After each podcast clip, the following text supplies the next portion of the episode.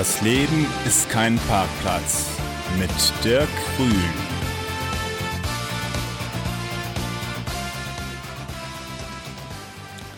Hier ist das Freie Radio Kassel 105,8 mit der Sendung Das Leben ist kein Parkplatz und heute sage ich herzlich willkommen dem Christoph und dem Marius.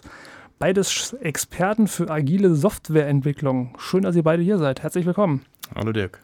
Hallo Dirk. Seid ihr gut hier in die Obernstraße 2 hierher gekommen? Ja, ist ja nicht weit von unserem Büro, insofern auch gelaufen. Ihr habt genau wo euer Büro? Wir haben unser Büro äh, neuerdings im äh, Science Park Kassel. Das ist unten auf dem Universitätsgelände. Genau genommen äh, Universitätsplatz 12. Wer den Schlachthof in Kassel kennt, äh, das ist direkt gegenüber. Ja, wie in jeder Sendung, auch hier die erste Frage an euch beiden. Die bekannte erste Frage hier in der Sendung. Was ist eure Vision? Ja, wir sind ja eigentlich vier. Die anderen beiden können leider heute nicht. Und ähm, stammen alle vier hier aus der Region rund um Kassel. Und unsere Vision ist einfach zu sagen, wenn irgendwo im Mittelstand Probleme in der IT sind, gerade wenn es darum geht, in so eine nachhaltige IT-Zukunft zu gehen, Stichpunkte Industrie 4.0, Internet of Things, was jetzt einfach zunehmend wichtig wird, dass wir da zum ersten Ansprechpartner werden, dass man, wenn man sich denkt, hm, ich brauche da Hilfe, dass man an, zuerst an uns denkt. Du hast ja gerade eben gesagt, ihr seid zu viert, äh, zwei, die, also 50 Prozent des Unternehmens gerade hier im, im Radio mit drin. Habt ihr zusammen die Idee gehabt für diese Vision oder ist einer, der so ein bisschen Vorreiter war, der da irgendwie die Idee gehabt hat, ähm, mit dieser Vision auf den Markt auch zu gehen?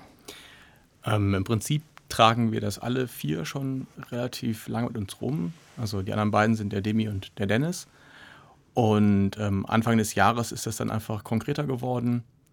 Und wir haben uns dann im Frühling gemeinsam entschlossen, das ist so beim Mittagessen, glaube ich, passiert, dass wir beschlossen haben, jetzt ist die Zeit gekommen, dass wir rausgehen und ähm, was Eigenes auf die Beine stellen, um halt mit anderen Leuten gemeinsam Dinge zu erschaffen. Und wo, wo, ist die Idee geboren worden? War das jetzt beim Mittagessen gerade im Jahresanfang gewesen oder ist das schon viel weiter in der Vergangenheit gewesen, wo man vielleicht irgendwo mal beim Bierchen geflaxt hat oder sonst wo dem einen oder anderen das Wochenende am See oder sonst wo mal eine Idee gekommen ist? In der Tat, wie ich eben schon gesagt habe, also ich trage das schon relativ lange mit mir rum und ich ähm, habe auch schon in den letzten Jahren immer wieder mal mit den Kollegen darüber gesprochen, gesagt, hier eigene Ideen mal irgendwann umsetzen, das wäre doch eigentlich ganz cool. Und das mit der Selbstständigkeit dann wirklich zu sagen, man macht eine eigene Firma, das ist erst im Laufe des Jahres entstanden. Also als Idee schon länger, aber das zum Entstehen lassen erst in diesem Jahr. Mhm. Wie lange hat er so gedauert von der Idee, bis es jetzt äh, verwirklicht, bis ihr in Science Park auch dann eingezogen seid? Ach, die Idee hatten wir Anfang des Jahres, ich denke mal, wann war das? März, April wird es wohl gewesen sein. Eingezogen sind wir zum 1.8. im Science Park. Das heißt, wir hatten natürlich auch vorher vernünftige Jobs, ähm, wo wir tätig waren. Dort hatten wir natürlich eine Kündigungsfrist, die betrug bei uns allen, soweit ich weiß, drei Monate. Das heißt so, dass wir mindestens drei Monate äh, noch da bleiben mussten. Ähm, der ganze Vorgang der GmbH-Gründung hat auch ungefähr genauso lange gedauert, sodass uns das relativ gut gepasst hat. Also von der Idee zur Umsetzung, die drei Monate, hat äh, sehr gut dann in, den Lauf mit reingepasst. Was habt ihr beide denn für einen Tipp an Leute, die momentan noch keine Vision haben, vielleicht noch keine so eine Idee, wie man so eine Idee denn finden kann? Ich denke, es ist schwer zu sagen, dass man eine Idee finden kann. Ich denke, äh, so, sowas entwickelt sich. Man sollte das machen, ähm, was einem Spaß macht, wo man eine Passion für hat. Wenn man zwangsweise versucht äh, zu gründen, des Gründens Willens, kann ich mir nicht vorstellen, dass man längerfristig Erfolg haben wird. Man muss schon hundertprozentig hinter der Sache, die man verkauft bzw. bewirbt oder die, die Dienstleistung, die man anbietet, da sollte man schon hundertprozentig dahinter stehen. Das heißt auch, ihr macht ja auch Dinge, die ihr vorher in eurem Berufsleben dann auch gemacht habt, oder? Genau. Wir haben alle vier mehrjährige Erfahrung in dem, was wir tun. Also wir haben uns das nicht einfach mal überlegt. Wir haben das schon vorher ähm, in verschiedensten Firmen gemacht Zuletzt hatten wir alle in der gemeinsamen Firma äh, gearbeitet, so dass so haben wir uns ursprünglich gefunden. Aber wir haben das jetzt nicht mal aus dem Bauch her beschlossen. Also sonst würden wir uns auch nicht als Experten verkaufen. Das heißt also, für was ihr dahingehend Experte seid, äh, wann habt ihr damit angefangen, ähm, euch daraufhin vorzubereiten, dass man dann auch wirklich auch äh, Experte ist äh, in der Softwareentwicklung? Christoph, vielleicht, wann, wann hast du äh, angefangen? Oh, das ist bei mir schon ganz schön lange her. Ähm, ich habe ähm, in der Tat Anfang des Jahrtausends angefangen, richtig noch Diplom-Informatik zu studieren. Ähm, und bin seit 2006 in der IT-Branche tätig. Zwischendurch auch schon einmal ähm, bei einer Gründung dabei gewesen, ganz am Anfang. Dann einem Bekannten quasi den Start mitgeholfen, dann wieder ausgestiegen. Und habe in den letzten zehn Jahren einfach aus dem doch sehr akademischen Wissen, das ich in der Uni mitgenommen habe, äh, ja, unglaublich viel Praxis oben drauf gelegt. Also deswegen kann ich sagen, ich bin seit 15 Jahren, 16 Jahren dabei. Ähm, das ist allerdings schon wirklich eine sehr lange Zeit, ja. Also ich denke, dass man auch nach einer kürzeren Zeit schon sagen kann, ich, das, was ich mache, das kann ich gut, das liebe ich sehr und ähm, ich weiß, bei euch ist das ja alles ein bisschen kürzer gelaufen. Ich bin ja der Opa der Firma. Marius, wie, wie war das bei dir gewesen? Auch bei mir sind aber auch mittlerweile schon zehn Jahre, äh, die ich das mache. Bei mir hat es 2000, oh, doch auch 2006 angefangen. Damals hatte ich angefangen zu programmieren. Natürlich nicht auf dem Level, auf dem wir heute sind.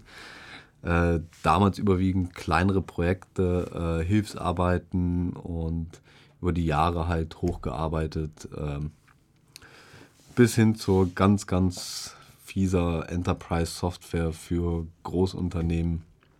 Also wir sind da den Weg von ganz unten gegangen, von der Hilfskraft, denke ich mal, über die, die äh, Junior-Entwicklerschiene hin irgendwo, dass man sagen konnte, man kann äh, autonom arbeiten, irgendwann Lehrtätigkeiten oder Schulungstätigkeiten übernommen hat, ähm, Senior-Tätigkeiten übernommen hat, äh, ja, bis hin zur Projektleitung und so weiter. Also ich denke, wir sind alle Step by Step gegangen.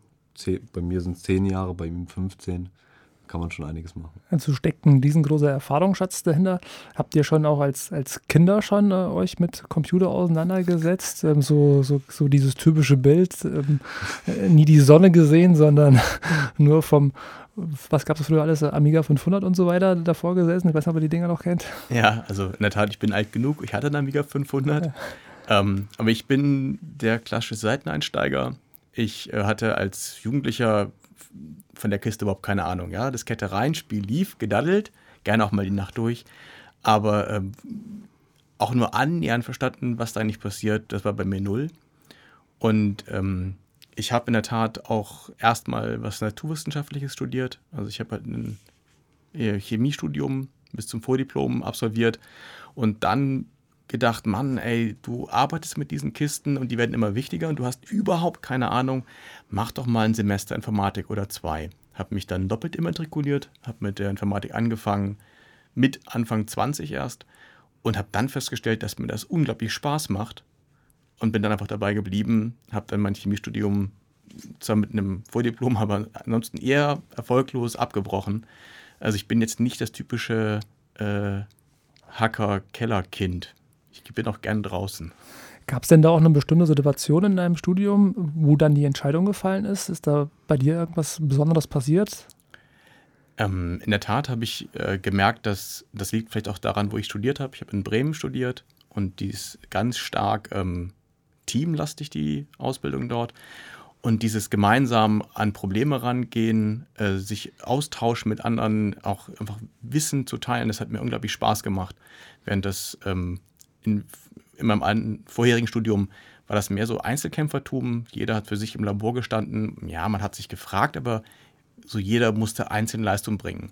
Und das ist, ähm, ja, das ist auf die Dauer ein bisschen frustrierend, finde ich, so nur für sich selbst zu arbeiten. Also ich habe großen Spaß daran, mich auszutauschen und ähm, eng mit Leuten zusammenzuarbeiten. Und das hat einfach da viel besser funktioniert, obwohl man das von Informatikern normalerweise eher nicht erwartet.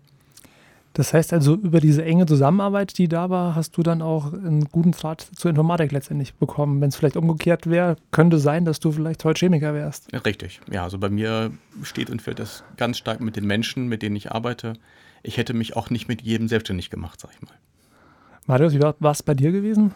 Ach, ich habe ja ursprünglich äh, mich eher im elektrotechnischen Bereich bewegt habe tats tatsächlich auch mal ähm, eine Ausbildung abgeschlossen in der deutschen Industrie zum Energieelektroniker, weil ich schon als Kind eigentlich eher ja, Dinge auseinandergebaut habe, aber nie wirklich wusste, wie ich sie zusammenbauen soll.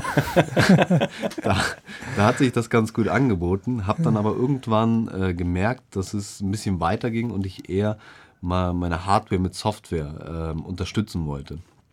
Das habe ich natürlich damals noch nicht gelernt oder nicht in der Form gelernt, wie wir es heute machen. Also so ein frühes IoT, würde ich mal sagen.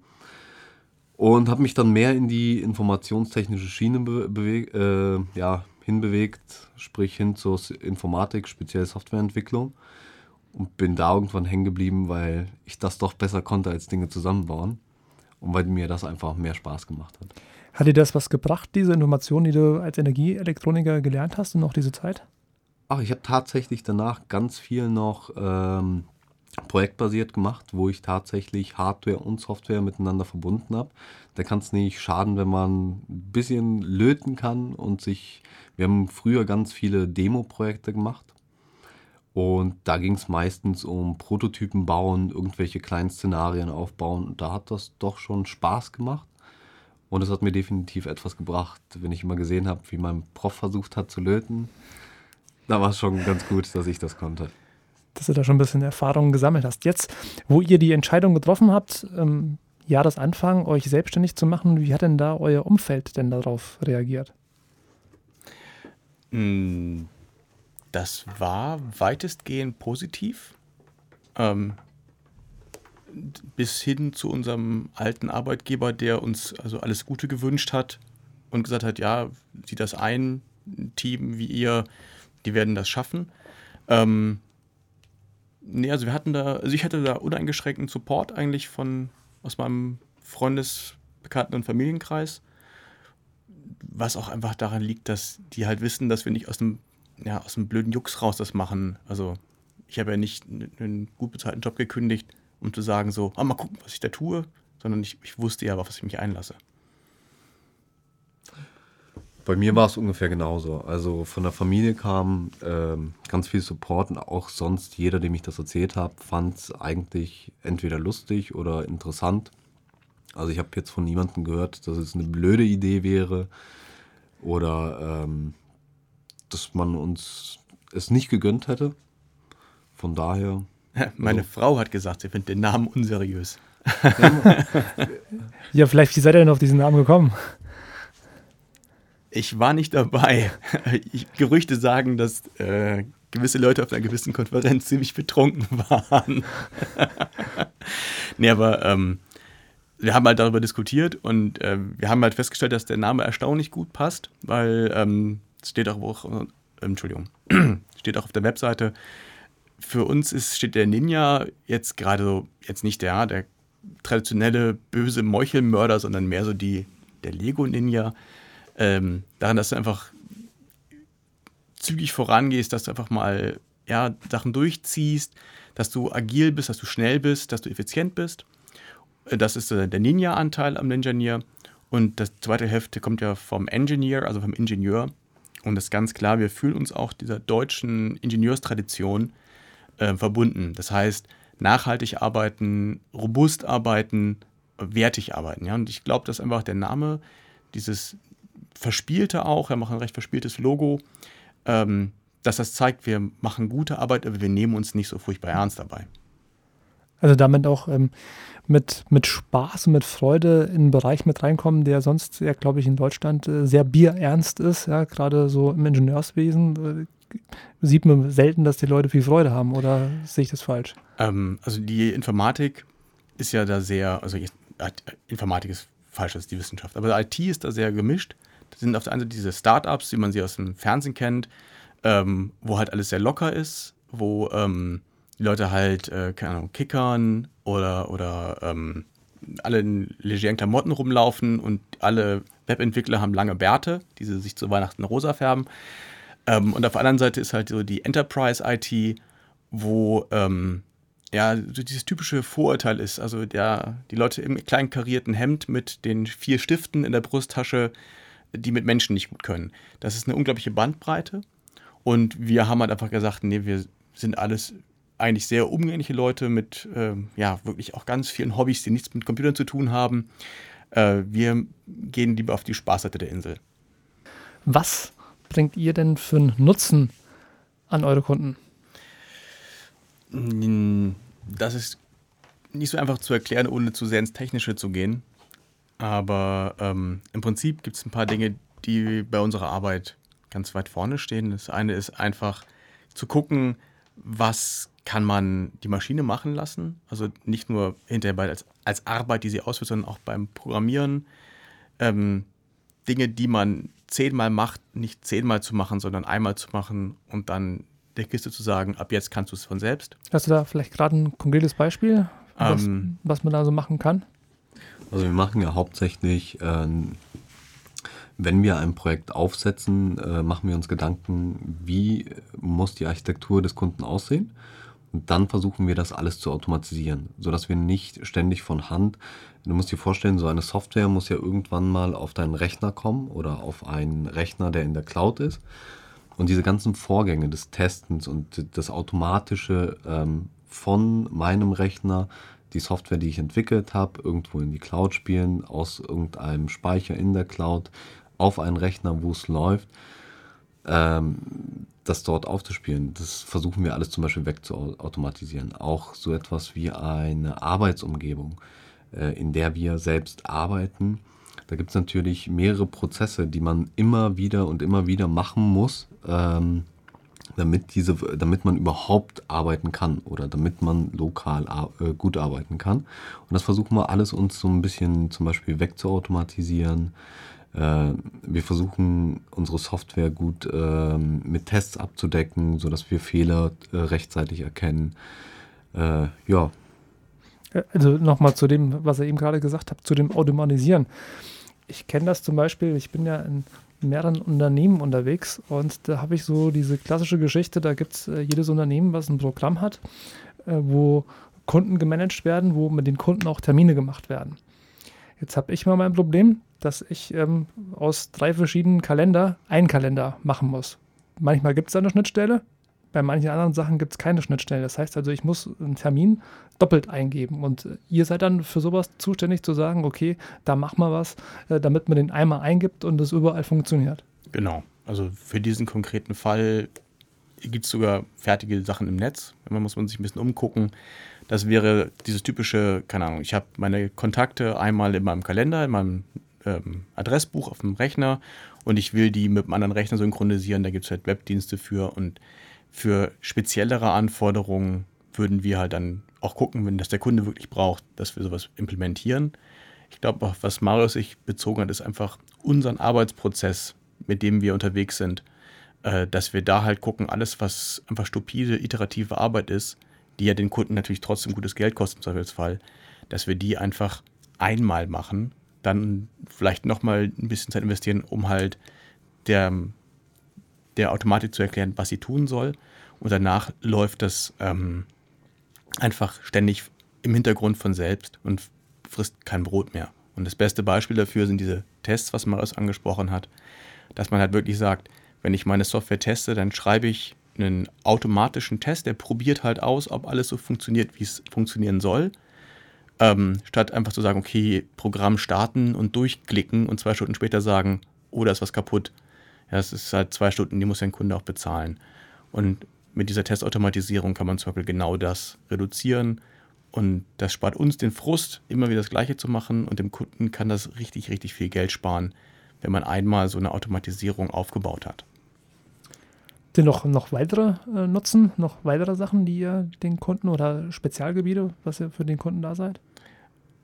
Ähm, wir haben das ja eben schon mal angesprochen, dass unsere Vision ist, ja, das ähm, agil und effizient zu arbeiten.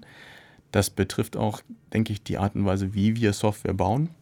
Ähm, wir möchten halt keine Monumente erschaffen, wo wir uns hinterher feiern, was wir für technisches Feuerwerk abgebrannt haben, sondern bei uns steht ganz klar im Fokus, was der Kunde wirklich braucht. Äh, da gibt es auch spezielle Vorgehensmodelle in so der IT-Projektplanung, die dem Kunden und uns dabei helfen, das nach und nach rauszuschärfen. Das Stichwort ist da zum Beispiel Scrum, ähm, aber das ist halt nur eins von mehreren, äh, eine von mehreren Methodiken. Und wir versuchen halt einfach zu gucken, was braucht der Kunde wirklich, um zu verhindern, dass er potenziell einfach viel mehr Geld ausgibt für Dinge, die hinterher einfach total überflüssig sind. Ähm, das ist irgendwie ganz klar auch bei uns im Fokus. Und das bieten nicht alle ähm, IT-Consultants, weil man sich natürlich ein bisschen damit das eigene Geschäft kaputt macht. Äh, ja, jede Stunde, die ich dem Kunden nicht in Rechnung stelle, ist natürlich eigentlich für mich verlorenes Geld. Aber wir haben halt festgestellt, dass äh, Kunden das zu schätzen wissen, wenn man sie halt einfach fair behandelt. Ja, ein gutes Geschäft ist ja nur, wenn beide Seiten hinterher sagen, das war gut so und dann kommen die auch wieder. Ich glaube, es ist insgesamt eine Sache, was in Deutschland wieder mehr Einzug gewinnen muss äh, in Zukunft, dass man sich äh, fair gegenseitig äh, behandelt. Ich glaube, in den letzten Jahren ist es in einigen Bereichen äh, nur noch zur Gewinnoptimierung gekommen. Und wenn man oftmals eine Gewinnoptimierung vornimmt, dann heißt es, dass es vielleicht der ein oder andere, was man auch immer unter fair versteht, letztendlich dann vielleicht auch unfair behandelt wird. Ähm, Haben es ja von vielen großen Firmen schon, wo dann die großen Skandale letztendlich mit da sind. Aus welchen Branchen kommen denn so eure Kunden hauptsächlich? Ach, wir haben eigentlich, denke ich mal, ähm, in unserem Berufsleben natürlich äh, schon ziemlich alle Branchen äh, abgewickelt. Aktuell haben wir äh, Kunden im Bereich ähm, na, Finanzdienstleistungen. Ähm, wie würde man das nennen? Ja, also Finanz- und Versicherungswesen. Ähm, aber wir haben, ähm, keine Ahnung, ich habe im Automotive-Bereich schon gearbeitet. Wir haben in der Logistik sowohl Personen als auch Paketlogistik, Kunden bedient. Ähm, oh Gott, ich habe schon für einen kleinen Verein mal was gemacht. Also wir sind da eigentlich relativ offen, weil das ist ja nicht so, dass wir, ähm, wir, wir sind ja keine SAP-Berater, die halt ein ganz spezielles Programm verkaufen, sondern wir bauen Individualsoftware. Das heißt, wenn ähm, ein kleiner Mittelständler zu uns kommt und sagt, hier Leute, keine Ahnung, ich habe äh, zehn Filialen und ich, abends rennen wir hin und her mit USB-Sticks und kopieren den Daten, den, den Warenbestand aus der einen Filiale nach Hause. Ähm, wie soll ich denn das machen, wenn ich jetzt noch zehn Filialen habe? Dann würden wir halt gucken, was kann man da machen, wie kann man diesen Menschen das Leben einfach ein bisschen leichter machen. Und das ist von der Branche eigentlich relativ unabhängig. Das heißt also, eure Vorgehensweise ist ja als erstes mal, ein Kunde kommt mit einem Problem an und dann, was macht ihr als nächstes, wenn einer sagt, ich habe jetzt äh, die Sache zum Beispiel mit diesen zehn Filialen? Ja, wenn das Problem sich, also wenn es ganz klar ist eigentlich, worauf was hinausläuft, kann man dann ein kurzes Gespräch führen. Ähm, aber häufig muss ja erstmal geguckt werden, was hat denn der Kunde schon? Also es gibt ja, häufig haben viele Mittelständler ähm, schon irgendeine Art von IT sich aufgebaut häufig irgendwelche ähm, Lösungen, keine Ahnung, mit, mit, mit Office und einer Access-Datenbank, die halt dann einfach auf einem Rechner irgendwo in der Ecke, äh, da läuft das Zeug und alle beten, dass das Windows niemals abstürzt, weil dann im Prinzip die IT-Infrastruktur weg ist. Ja, da muss man mal gucken, was haben die denn da? Was benutzen sie davon noch?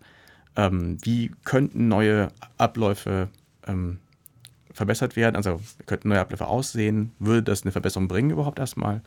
Und dann würde man gucken, wie man das halt überführt.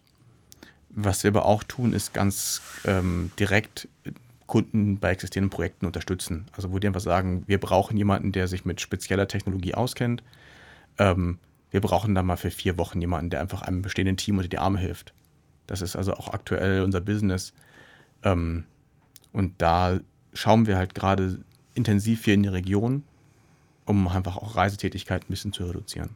Also da das Thema Nachhaltigkeit auch dann auf die Reisetätigkeiten dann übertragen wird und äh, wieder mehr im regionalen Bereich dann kommt. Auf jeden Fall. Also nachhaltig heißt für mich nicht nur jetzt auf die Umwelt bezogen, sondern nachhaltig heißt für mich auch, dass äh, ich in zehn Jahren noch hier in Kassel Geschäfte machen kann und meine alten Kunden sagen, geh zum Christoph, der macht gute Geschäfte. Also das hat man ja bei vielen Unternehmen, also gerade wenn man ja manchmal hier in Kassel guckt und mit den Leuten spricht, da haben die manchmal ja auf der ganzen Welt äh, ihre Kunden und vor der Haustür der Kunde ist äh, oftmals gar nicht mit da. Ich hatte gerade die letzte Woche mit äh, jemandem gesprochen, da ging es um das Thema Weinregale zu verkaufen. Die sind da unten im Rheingau und die wollen jetzt den Markt in Norwegen und Schweden letztendlich erschließen mit Weinregalen, aber die Winzer vor Ort wissen gar nicht, dass es die gibt. Ja, das ist natürlich ungünstig. Und also. das äh, finde ich schon sehr spannend. Also diese Gedanken zu sagen, Globalisierung, wir müssen überall auf der Welt äh, irgendwo da sein und vor der Haustür weiß es keiner so richtig, was machen die eigentlich letztendlich. Ja, steht auch irgendein Firmenname irgendwo drauf und keiner weiß, was letztendlich da, da, da sich abspielt. Mhm.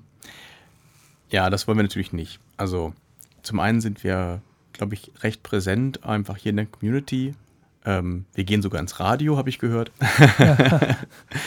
ähm, nee, es ist uns schon wichtig, dass wir hier in der Gegend ähm, IT machen. Das Gute an unserem Geschäft ist natürlich, dass wir sehr problemlos auch mit Leuten in anderen Ländern zusammenarbeiten können. Also ich habe ähm, an früheren Firmen auch internationale Kunden betreut und dann ist man dann da halt alle halbe Jahr mal hingeflogen aber alles andere lief halt dann über äh, Chat oder Telefonie oder was in die Richtung. Und das ist ja auch einfach in 2016 omnipräsent. Du kannst ja ständig immer überall auch einen Videochat einfach machen, selbst vom Handy aus, ja. Also wo man überall jederzeit erreichbar letztendlich ist, was auch nicht immer gut ist. Das ist für mich als äh, Geschäftsführer natürlich äh, eine, eine gute Sache, dass Kunden, wenn sie mich brauchen, mich auch erreichen können. Aber ja, ich habe eine Familie und Kinder. Ähm, also nach 22 Uhr bitte nur in äußersten Notfällen. Ansonsten bist du auch mal 22 Uhr auch mal da, also wenn es mal richtig brennt irgendwo. Wenn es richtig brennt, dann auch am Wochenende und dann wird auch mal eine Session mit Freunden abgebrochen, dann geht es ins Büro. Ja, das ist äh, wie in der früheren Firma das passiert. Ihr habt ja auch vorhin das Thema Industrie 4.0 mit angesprochen. Wo liegt denn da gerade eure Stärke drin, die Unternehmen zu unterstützen? Viele Unternehmen wissen ja gerade noch gar nicht mehr so richtig, was anzufangen mit diesem Wort Industrie 4.0. Gerade der Mittelstand ist da, glaube ich, noch das ein oder andere Unternehmen weit hinterher. Also wir haben da in den letzten Tagen sehr intensiv drüber gesprochen. Und das ist gar nicht nur der Mittelstand, der sich da unglaublich schwer tut mit, dem, mit der Begrifflichkeit. Ähm, irgendwie gibt es immer wieder so drei, vier Szenarien, die bringt jeder vor. Das ist einmal, das ist dieser blöde Kühlschrank, der das Essen selbst bestellt. Und das andere ist, wenn ich vor dem Laden bin, dann kriege ich auf mein Handy die Werbung für den Laden mit Sonderangeboten. Das ist alles, was den meisten Leuten einfällt in diesem, ja, ich sag mal, Location-Based Services. Also, ne, wo bin ich und was, was ändert sich dadurch? Ähm, oder mit diesem Internet of Things, dass halt mein Fernseher und mein Kühlschrank und die Lampe miteinander reden können. Momentan fehlt ja noch die Killer-Application. Ähm, Was ist eine Killer-Application? Also die Killer-Anwendung, wo man sagt, ja, das müssen wir alle haben. So, keine Ahnung, das, was WhatsApp fürs Messaging war. Plötzlich ja. hat jeder, also das war das, der tote SMS, war, dass diese Messenger aufgekommen sind und WhatsApp war so die Killer-Anwendung. Und danach wollte eigentlich jeder, spätestens dann wollte jeder ein Smartphone haben. Ähm, wir haben jetzt in Tat durch äh, Marius Vorkenntnisse im E-Technik-Bereich haben wir natürlich einen gewissen Vorsprung gegenüber den meisten anderen IT-Lern, die sich halt nur mit der Programmierung auskennen würden. Äh, dass wir halt einfach ähm, auch mal so ein elektrisches Bauteil uns in die Hand nehmen und nicht sagen so, ui, ui, ui, gefährlich, da geht der Strom durch. Sondern wir haben halt einfach jemanden, der das gelernt, der äh, auch dann mal weiß, wie gefährlich elektrischer Strom sein kann und damit einfach vernünftig umgehen kann. Zum anderen ähm, schließen wir jetzt gerade aktuell Kontakte zu Leuten, die in diesem Bereich anfangen, auch Ideen zu entwickeln. Wir tun uns da zusammen mit anderen, gründen vielleicht sogar noch eine Firma aus. Aber da darf ich da noch nicht so viel drüber sagen. Was, was seht ihr hauptsächlich einen Vorteil von der Industrie 4.0? Was, was steht für euch dahinter? Du hast ja gerade eben diese zwei Beispiele angesprochen, wo jeder drüber spricht. Was bietet das noch alles für, für Chancen, Industrie 4.0? In der Tat glaube ich, dass äh, das Potenzial, das sich durch diese Vernetzung der vielen, vielen kleinen Teile, das ist ja letztendlich der Hintergrund davon, ähm, dass sich da Prozesse komplett ändern können. Also wir haben ja jetzt ja schon in, was weiß ich, in der Automobilbranche diese Sache, dass äh, die Lager möglichst klein gehalten werden, so Lean Production. Ähm, ich glaube, ich, Toyota hat damals das, dieses Kanban sich ausgedacht. Ja, möglichst schnell mit möglichst wenig Lagerfläche durchkommen. Und Industrie 4.0, das ist ja eigentlich gar kein wirklich scharf abzugrenzender Begriff. Das ist ja mehr so ein Sammelsurium. Und ich glaube, dass da einfach völlig neue Wertschöpfungsketten auftauchen können, dass halt einfach Leute, die bisher nur als, keine Ahnung, Hersteller aufgetreten sind, dass die zunehmend auch zu Service-Dienstleistern werden können, dass die ähm, automatisch in so eine Lieferkette mit reingebracht werden können und dass einfach viel, was momentan ja noch stupide Handarbeit ist, da sind wir wieder, ja, die immer wieder das Gleiche ist, dass wir das zunehmend an kleine Maschinen auslagern, die halt dann um uns rum sind und uns erlauben, uns auf den kreativen Teil der Arbeit zu konzentrieren. Heißt dann wieder im Umkehrschluss, sag ich mal, wenn es äh, fertig ist, dass äh, viele Menschen, die jetzt einen einfachen Job haben, einfache, stupide Arbeit machen, ohne denen jetzt zu nahe zu treten, dass es von diesen Arbeitsplätzen in Zukunft dann auch weniger geben wird? Ich kann natürlich nicht in die Zukunft gucken, aber ja, ich denke schon, dass gerade die Tätigkeiten, die sehr einfach sind, auch von der, ich sag mal, von der ähm, Wahrnehmung, also wo es nicht mit komplizierten, weiß nicht, zerbrechlichen oder schaumigen Dingen umgegangen werden muss, was Roboter nicht so gut können, dass die ganz einfachen Tätigkeiten die werden einfach in Zukunft immer mehr, mehr wegautomatisiert werden. Das lässt sich, glaube ich, nicht mehr aufhalten. Aber ich glaube jetzt über den gesellschaftlichen Wandel, den das eigentlich fordert, zu diskutieren, sprengt so ein bisschen den Rahmen der Sendung. Ja, ich glaube, da müssen wir noch eine, eine extra Sendung machen, was, was das alles dann wieder für, für Nachwirkungen letztendlich hat. Wir ähm, kommen gerne wieder. dann gucken wir auch mal, was, was denn dann auch vielleicht in einer gewissen Zeit auch in dieser Richtung passiert ist unter diesen Begrifflichkeiten. Wer kann denn alles bei euch Kunde werden? Ja, Kunde kann bei uns natürlich im Prinzip jeder werden.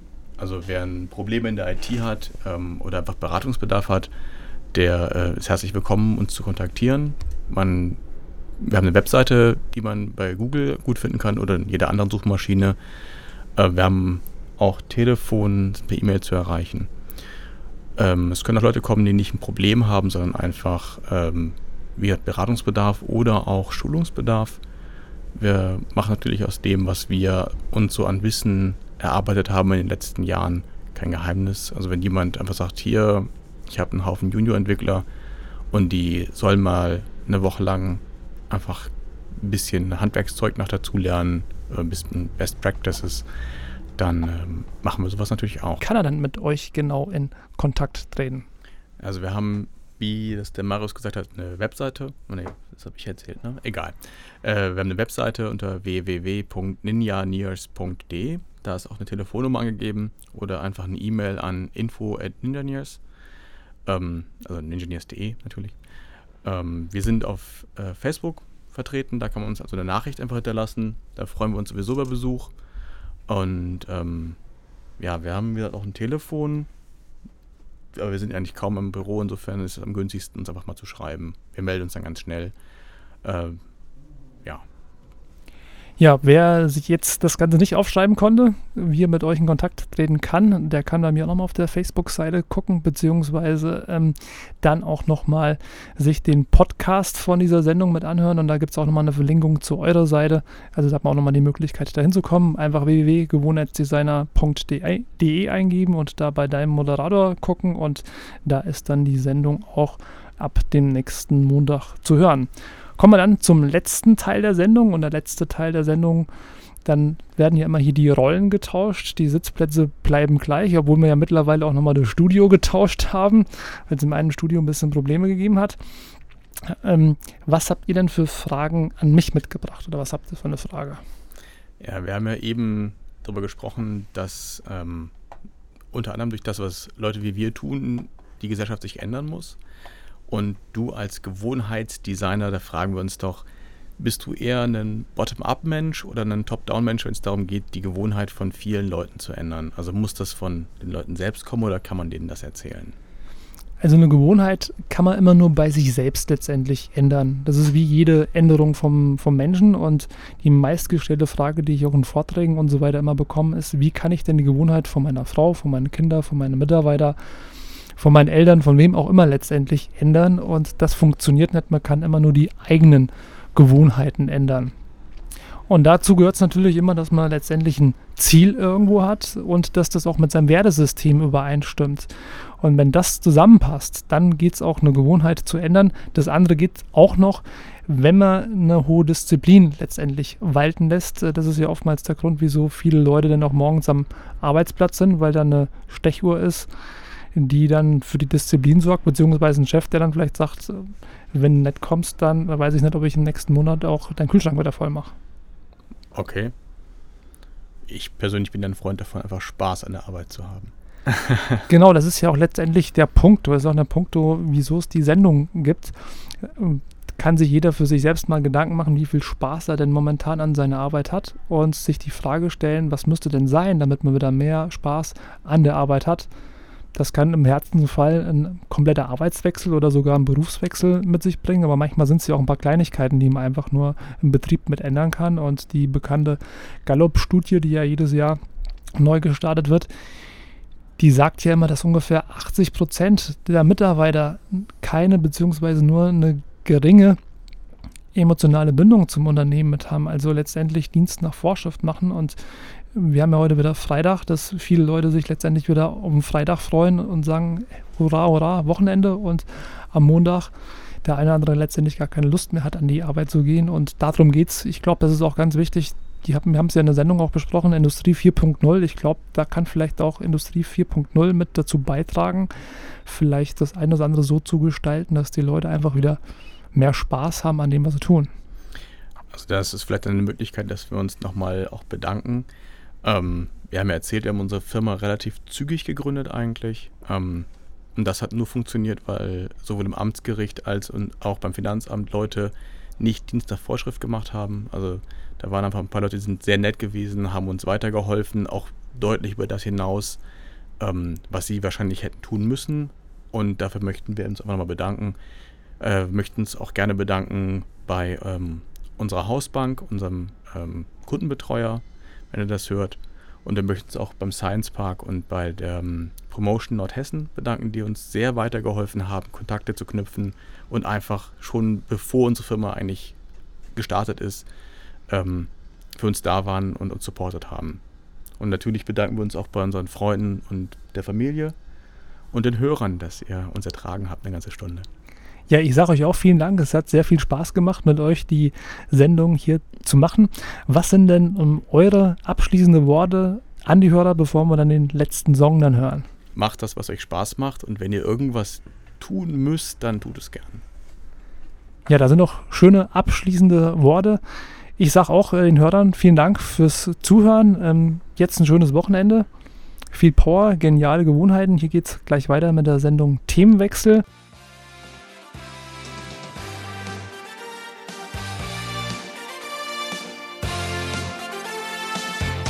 Das Leben ist kein Parkplatz mit Dirk Grün.